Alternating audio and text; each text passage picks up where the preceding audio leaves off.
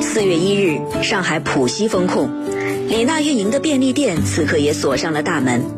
在很多人看来，这一天意味着宅家生活的开始，但对于李娜来说，却是守店多日后终于可以回家的日子。她住的小区早在三月九号就被封闭，为了让便利店运转下去，继续给大家提供物资。从三月九号到三月三十一号，李娜在没有床、没有淋浴的店里住了整整二十三天，直到浦西全面封控，她才被顾客求着回家。一人一店二十三天。新闻故事马上讲述。三十二岁的李娜是安徽淮南人，十三岁那年来到上海，现在是上海闵行区一家罗森便利店的店长。接到小区被封的消息时，她刚把儿子送回到她的奶奶家。李娜和老公住在上海红梅南路，离工作的店不远。李娜和丈夫有两个孩子。小儿子才两岁，大女儿已经上小学了。为了女儿读书方便，孩子们平时都和奶奶住在浦江镇。三月八号是儿子的两周岁生日，那天李娜把孩子接到家里，陪他过了一个生日。第二天一早就送他回浦江镇奶奶家里。想不到从那之后，李娜再也没见过两个孩子。送走了儿子之后，她像往常一样到店里上班。十点多钟，突然接到小区的通知，召回全部在外人员，开始只进不出的封闭式管理。居委会给李娜打了三四个电话，催她回家，但李娜一直走不开。当时店里有好多顾客在购买物资，李娜在这家店做了两年多的时间，和周围小区的居民太熟悉了，就像朋友一样，不停有人给他发消息，问便利店会不会关门。还能不能来买东西？大家都希望这家店能开下去。丽娜知道，这里是学区，附近住着很多学生，他们正在长身体的时候，要喝牛奶，要营养均衡，有的还比较挑食。其实大人倒是无所谓的，主要是为了孩子考虑。自己也是妈妈，李娜很理解他们的感受，就想着干脆住在店里吧，能撑一天是一天。这时候，哪怕送几个三明治也是好的。李娜在心里迅速盘算了一下，自己孩子有老人照顾，应该没什么大问题，而且女儿八岁了，留在奶奶那里正好能够帮老人做点事儿。想好这些细节之后，李娜让老公先回家，自己要留下守店。丈夫也是便利店的员工，知道这里面的利害关系，所以很支持李娜的决定。居委会又一次打电话给李娜，李娜说了自己不回去的理由，对方也很理解，就让她把个人信息发给他们登记一下，就不再要求李娜回去了。本来店里加上李娜有三个店员，两天后一个小姑娘陪母亲回老家做手术，又过了两天，另一个大姐的小区被封了，到现在也没能出来。从那时开始，这家店就剩下李娜一个人了。留在店里的生活其实和以前差不多，拣货、收银、配送，但李娜完全没想到顾客的需求这么大，几乎是正常情况下的三倍，一个人渐渐的有点力不从心。疫情之前，李娜和老客人之间有个微信群，他们想买什么会提前告诉李娜，这样效率比较高。本来群里只有三十多个人，这段时间一下子涨到了三百人。很多都是被封在家里，需要送货上门的。微信里原本有个小程序，可以在上面下单，然后选择到店取货，或者是外卖到家。但最近这段时间人手不够，接不了外卖了，李娜就决定自己给顾客送过去。不过李娜发现自己最远也就只能送到前后左右四个小区和楼上一个小区，因为不会骑车，只能走过去。稍微远一点就无能为力了，但其他小区的人也着急买东西。后来就想了个办法，每次接完小程序的单，李娜会开一会儿美团外卖，外卖小哥有电瓶车，配送的范围更大一些。但这样做很容易爆单，所以李娜只敢放开几分钟，进来两三单了马上关掉，等周边小区的需求都满足了再开再接再关。总之，尽量的让更多的人能买到物资。附近的学生多，大家最急需的就是牛奶。前两天有位妈妈跟李娜说：“还好李娜每天都送牛奶过去，她儿子最近又长高了几公分。”李娜听了也特别高兴，都是当妈的明白这种心情。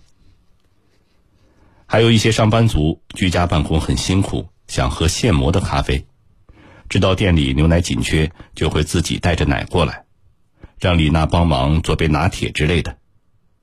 那种感觉在李娜看来特别像自己家人，不分你和我。一开始李娜考虑的不周到，每天的订货量都是按照小程序和群接龙的数据来计算，结果就是还有一些不会用手机的老人、过路的公交车司机、来社区测核酸检测的医务工作者，他们进店想买点吃的喝的，但店里已经没货了。最让李娜难受的一次是遇到了一位在附近巡逻的警察。他来买早餐，但货架上是空的。对方很失望的对李娜说：“饿着肚子找了一大圈，就你们这家店还开着，结果东西还卖完了。”看到他走出去的背影，李娜心里真不是滋味后来就知道了，订货的时候要留点余量，给这些人准备些。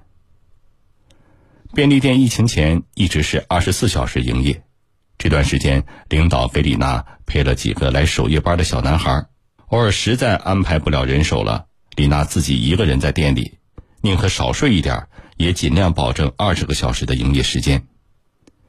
其实一个晚上也来不了几个人，但李娜还是坚持要守夜，因为这时候出现的顾客一定都是有紧急需求的，比如刚下班的大白。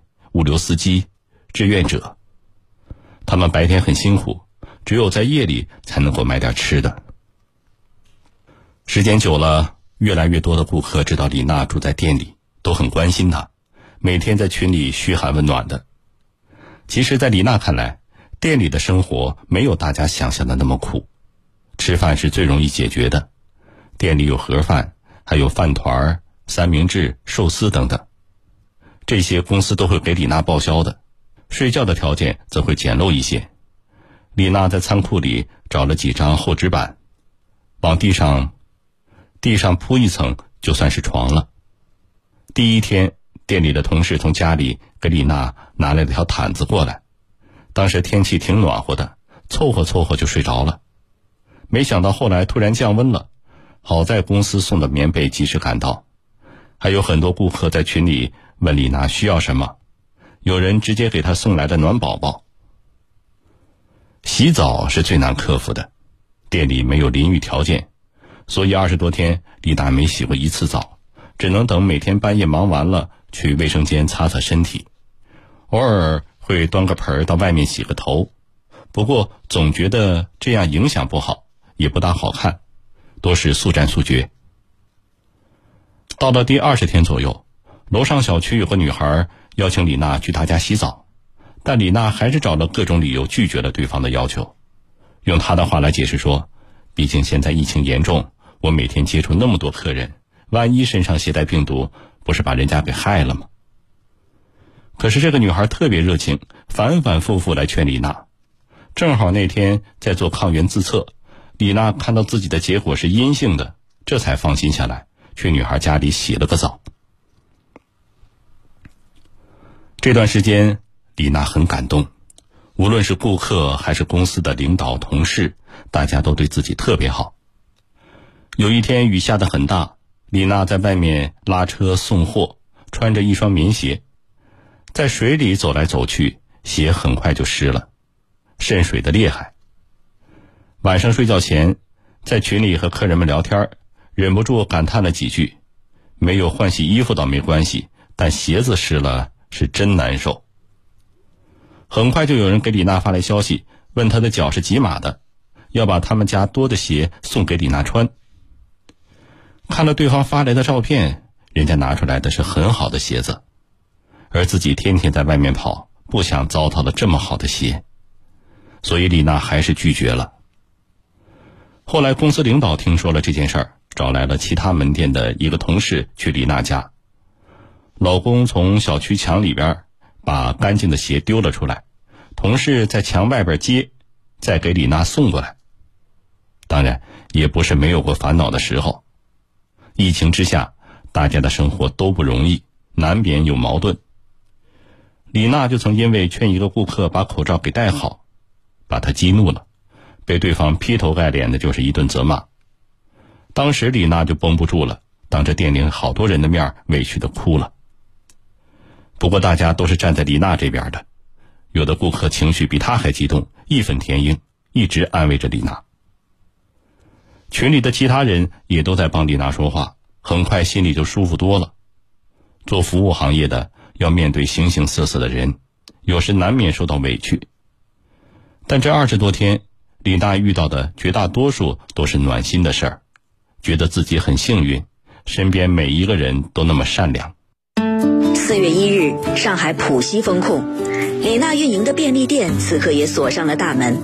在很多人看来，这一天意味着宅家生活的开始，但对于李娜来说，却是守店多日后终于可以回家的日子。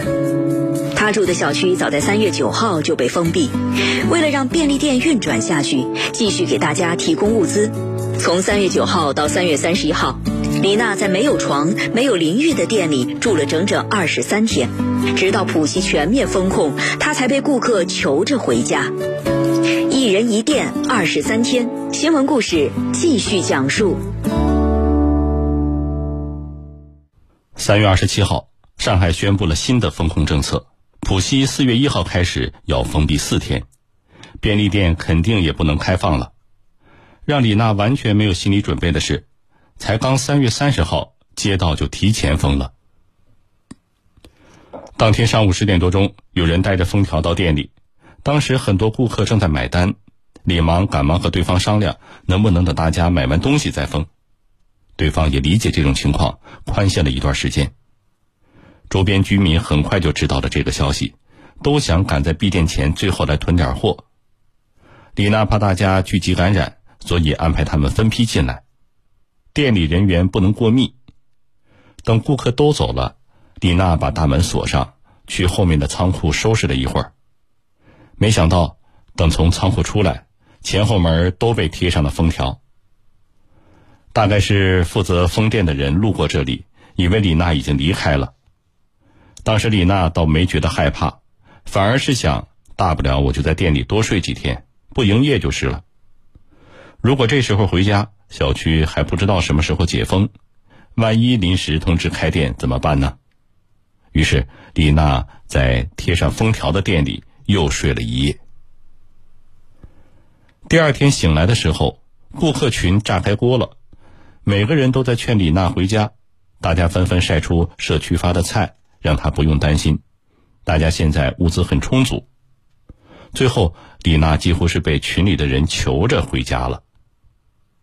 三月三十一号，简单的收拾了一下，李娜告别了自己住了整整二十三个昼夜的小店。离开后的第一件事就是去医院做核酸检测，然后回到阔别已久的小区。虽然店关了，但群里还是每天都是消息不断。经过了这些日子，大家早就变得像朋友一样了。李娜到家第一时间就在群里报了个平安，用她的话说：“有人牵挂的感觉真好。”回家的这几天。不再需要每天送货，李娜紧绷的弦一下子就松了下来。最想的就是孩子，和孩子们将近一个月没见了，不知道他们长高了没有，有没有听奶奶的话呀？儿子两周岁生日那天，李娜给他称了体重，二十一斤了，也不知道现在重了没有。还有奶奶，老人家七十多岁了，不会视频。每天接到发的菜，不懂是怎么回事儿，打电话来问李娜：“这是要钱的吗？”听说是免费的，他才敢收下。李娜现在只能每天一遍遍的翻手机里的照片，期待疫情早日结束，全家人能团聚的那一天。疫情。尚未结束，防控牢记在心。症状可疑，尽快就医，千万不要不以为意，千万不要心存侥幸。继续保持必要警惕，继续保持战役队形，继续做好自我防护，直至疫散安澜。宅家产生负面情绪是人体正常的反应，不必过度的忧心，可以通过看书、运动来调节心态，保证身心的健康。上海市金山区朱泾镇金来居民区的社区医生王珏。一手挂着点滴，一手拿着手机，耐心的给居民开导。自二零二二年三月以来，王珏在抗疫一线连轴转，除了本职工作，他还是居民们的二十四小时在线医生，提供电话随访以及用药指导等服务。同时，他还是金来居民区配药小分队中的重要一员。